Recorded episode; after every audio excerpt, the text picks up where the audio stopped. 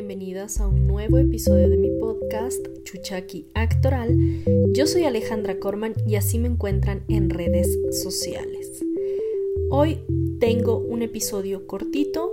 Quiero hablar sobre algo muy concreto que es la presión social en la carrera.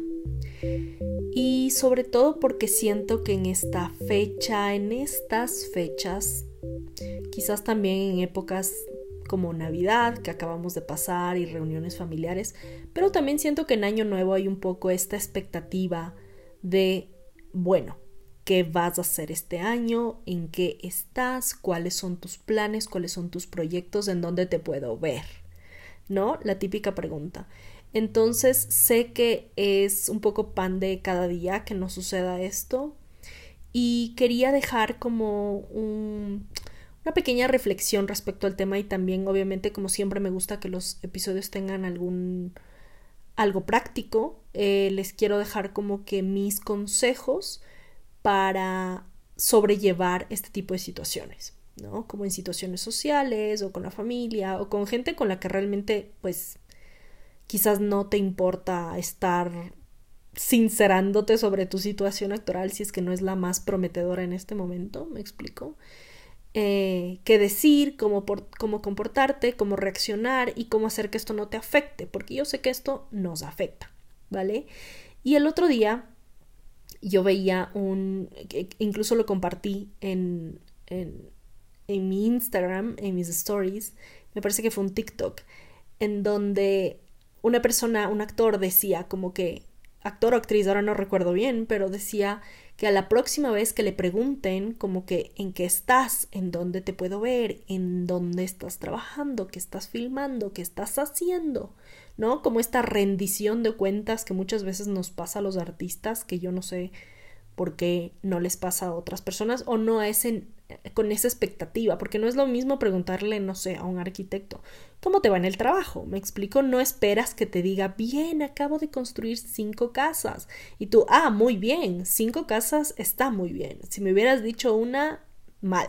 Me explico, no, no siento que haya ese tipo de expectativa como con los artistas, en donde sí hay como, incluso dependiendo de qué persona, cierto juicio en la pregunta, ¿no? No es solo una pregunta de pongámonos al día, a ver cómo te va, cuéntame cómo te ha ido, sino también como, bueno, expectativa de, ay, ¿cuándo te veo en algo? ¿Cuándo prendo la tele y digo que tengo un amigo famoso, ¿no?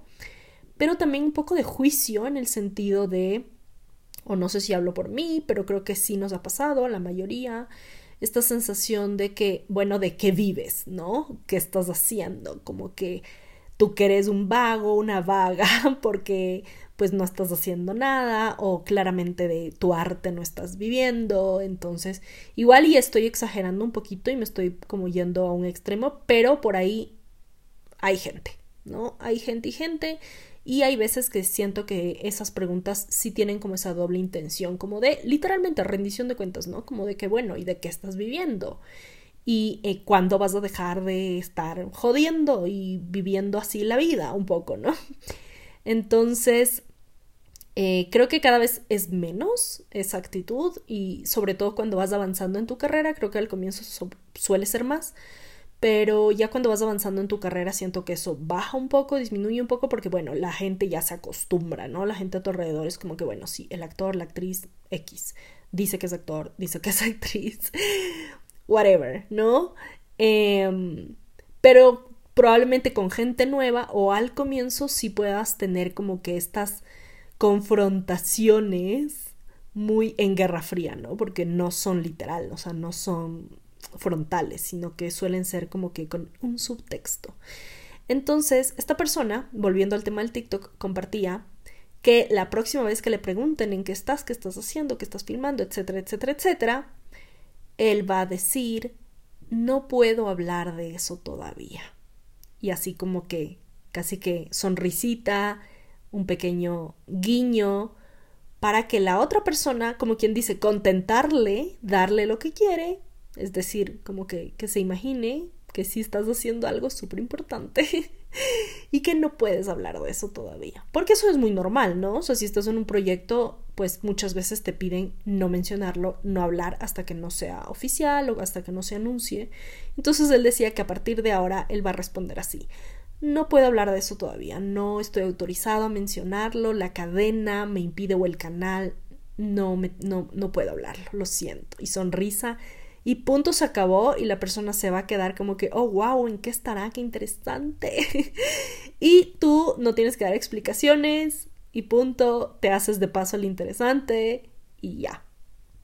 Y siento que, bueno, parece broma, pero ¿por qué no lo hacemos una anécdota? Porque también me parece una forma de cómo tú también empezar a estar en ese punto, ¿no? Porque obviamente si hablamos de quejas y quejas y quejas, que es algo que siempre he dicho acá en el podcast, pues lo que vamos a cultivar son más quejas, más quejas, más quejas, ¿no?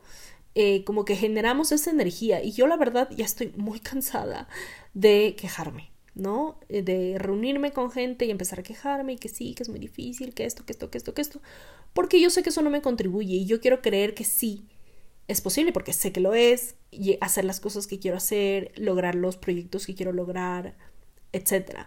Entonces siento que esta también es una forma de un poco engañar a tu propia mente y a tus propias emociones y a tu propia ansiedad de decirle, todo está bien, no podemos hablar de eso, pero sentir incluso hasta un poco de esa emoción, ¿no? Que te da si es que eso fuera verdad.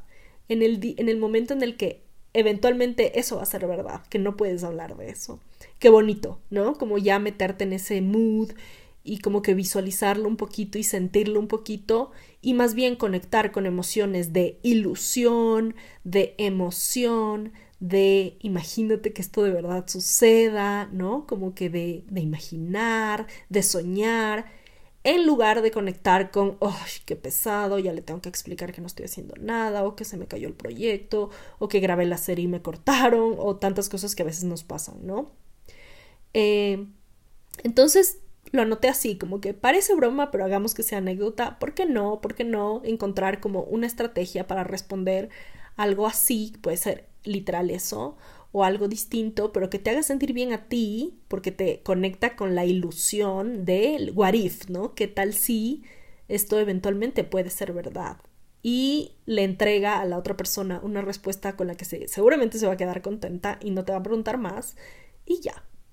Em, ahora, esa es opción uno, ¿sí? Como own your story, como imaginemos que ya estamos en ese lugar, como que hagamos de cuenta que ya estamos viviendo esa realidad de como si no podemos hablar del proyecto y como que adueñémonos de esa sensación y fake it till you make it, como dice esa frase, es una opción.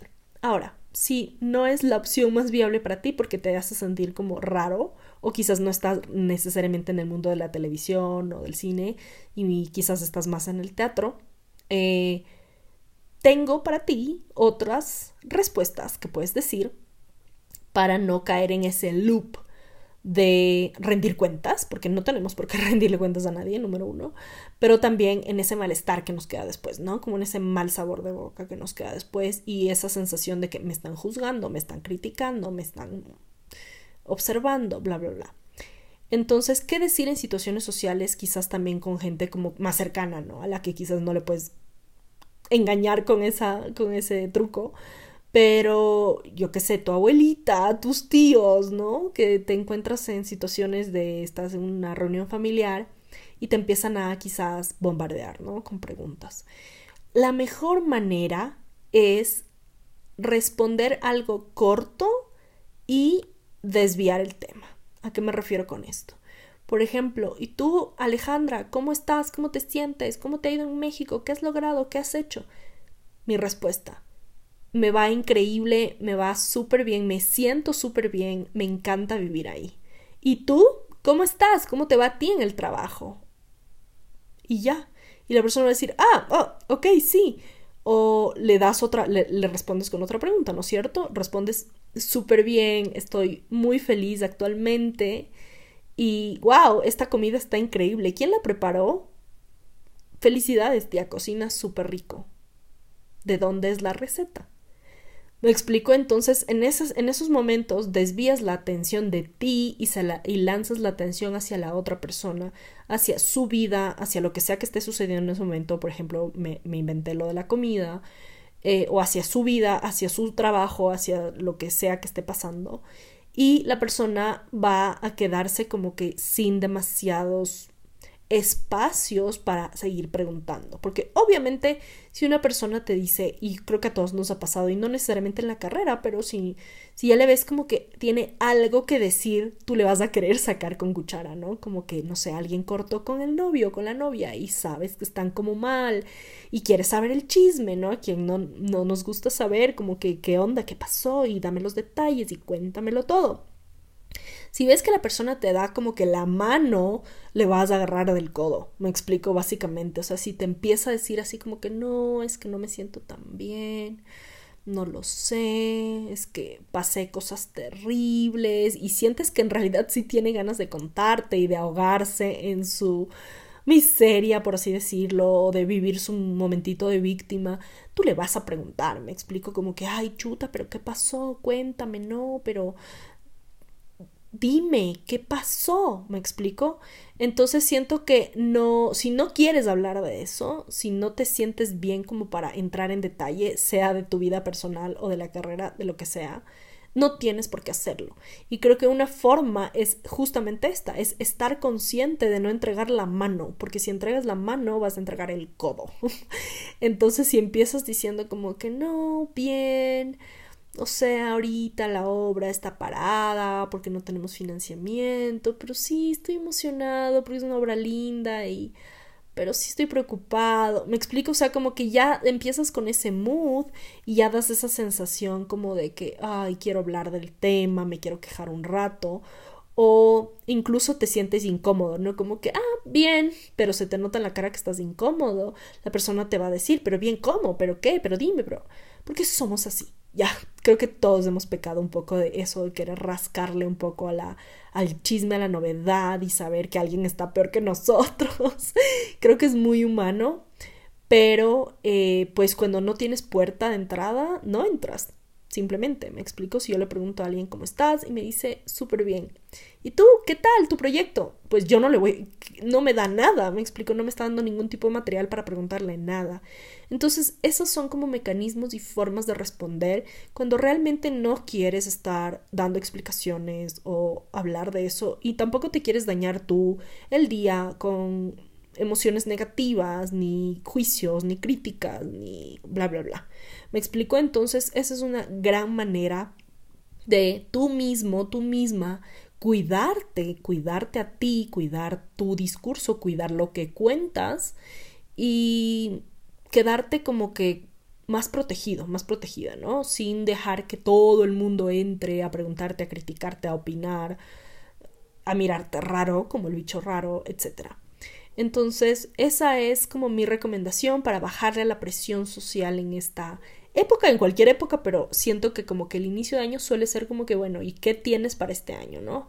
Suele, puede ser un potencial de peligrar la presión social en cuanto a nuestra carrera, pero eso se los dejo como tip, como que puede ser incluso divertido decirle a cierta gente la primera idea de, ay, en este momento no puedo hablar de eso, no estoy autorizado, pero se vienen cosas lindas. Incluso ya lo decretas, me explico como que ya decir eso ya se siente como que lo decreto, o sea, creo que se vienen cosas lindas, punto, se acabó. No necesito en este momento pruebas para creer que eso es posible. Y o en el otro caso simplemente decir súper bien, estoy haciendo un montón de cosas, cuéntame tú cómo estás y le desvías el tema, le bajas esa presión tú mismo y no le pones el foco a lo que no quieres agrandar.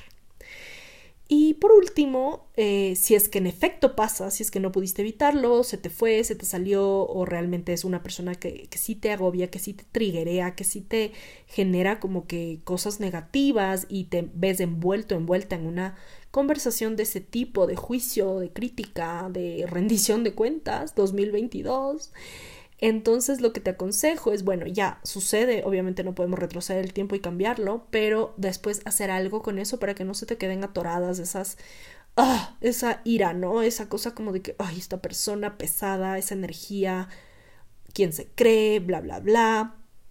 y liberarlo. Entonces, como una de mis mejores herramientas para hacerlo es escribir, hacer journaling y literalmente escribir como que, ay María, me caga cada vez que dice esto, esto y esto, y cada vez que me pregunta y cada vez que me ve, siento que me critica, todo, sacar esas emociones y al final como que sentir un alivio, un relief en soltar todo eso en el papel y decir, pero mira, yo sé, yo confío en mí, etcétera, y empezar a escribir y a decretar las cosas que realmente quieres para ti y liberarlo y dejarlo todo en el papel.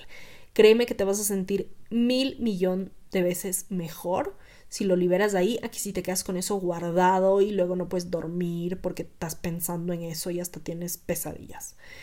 Otra opción es la meditación para mí también es una herramienta muy muy buena, aunque debo decir que para casos como estos de liberación emocional, a veces mm, siento que la meditación puede ser como para mí eh, difícil, en el sentido de que no me puedo concentrar, no me puedo liberar, como que pues mi mente está en otra, ¿no? Entonces no puedo vaciar mi mente, entre comillas, porque bueno, no siempre es así, pero como que soltarme y entregarme, esa es la palabra, a la meditación. Entonces, dependiendo del caso, a veces sí me funciona, otras veces no. Prefiero escribirlo y escribir así, como que con el enojo en la mano y en el esfero y en el papel, ¿no? Soltarlo todo, escribirlo hasta que, uff, ya sea como que lo solté. Entonces, pero puede ser que pruebes y también encuentres en la meditación una forma de relajarte, de volver a tu centro y de no dejarte afectar por esto. Pero otra herramienta que, de la cual me parece que no he hablado acá en el podcast, que la uso muy frecuentemente, principalmente para casos emocionales del tipo ansiedad, ira, tristeza, es el tapping. Y yo no soy la experta en tapping, entonces no les puedo explicar exactamente qué es, se los voy a explicar con mis palabras, pero si esto les interesa, les recomiendo que lo googleen, literalmente pongan EFT tapping, o sea, EFT tapping, que es Emotional uh, Freedom Technique. Uh, así lo encuentran en Google y van a encontrar un montón de videos de gente haciendo tapping, explicando, etcétera, ¿vale? Dándoles como toda la teoría y los conceptos y la, la, la. Pero, en resumen, el tapping es una herramienta, es un ejercicio que tú puedes hacer contigo mismo sin necesidad de, de un terapeuta, sin necesidad de herramientas, sin necesidad de nada tú con tus manos tocas ciertas partes, te das como toquecitos, como golpecitos en ciertos puntos energéticos de tu cuerpo, principalmente en la cabeza. Están en la cabeza, en la, en la cara, en el rostro, eh, en el costado del cuerpo, en la, como en las costillas y en las manos. Em, y te das como unos toquecitos, son como unos toquecitos en secuencia mientras vas diciendo cosas del tipo lo que lo del journaling, ¿no? O sea, Puedes empezar diciendo como me siento muy frustrada porque me encontré con esta persona y siempre me critica y pa, pa, pa. Y mientras vas diciendo todo esto, cómo te sientes, por qué te sientes mal, etcétera, te vas haciendo estos toquecitos, estos golpecitos en el cuerpo y después del discurso empieza a cambiar, como que lo que dices empieza a transformarse eh, hacia un lugar de liberación, o sea, como que sin embargo, pese a eso, yo sé que, por ejemplo, pues mi, mi, mi, talento vale muchísimo y la obra en la que estoy trabajando me emociona y estoy agradecida por eso y esta persona no puede afectarme y la, la, la, la, la, hasta que al final terminas como diciendo cosas muy bonitas, muy positivas y soltando un montón. Es, digamos, una especie de acupuntura, pero sin agujas. En lugar de agujas, usas tus manitos y tu voz, tus palabras.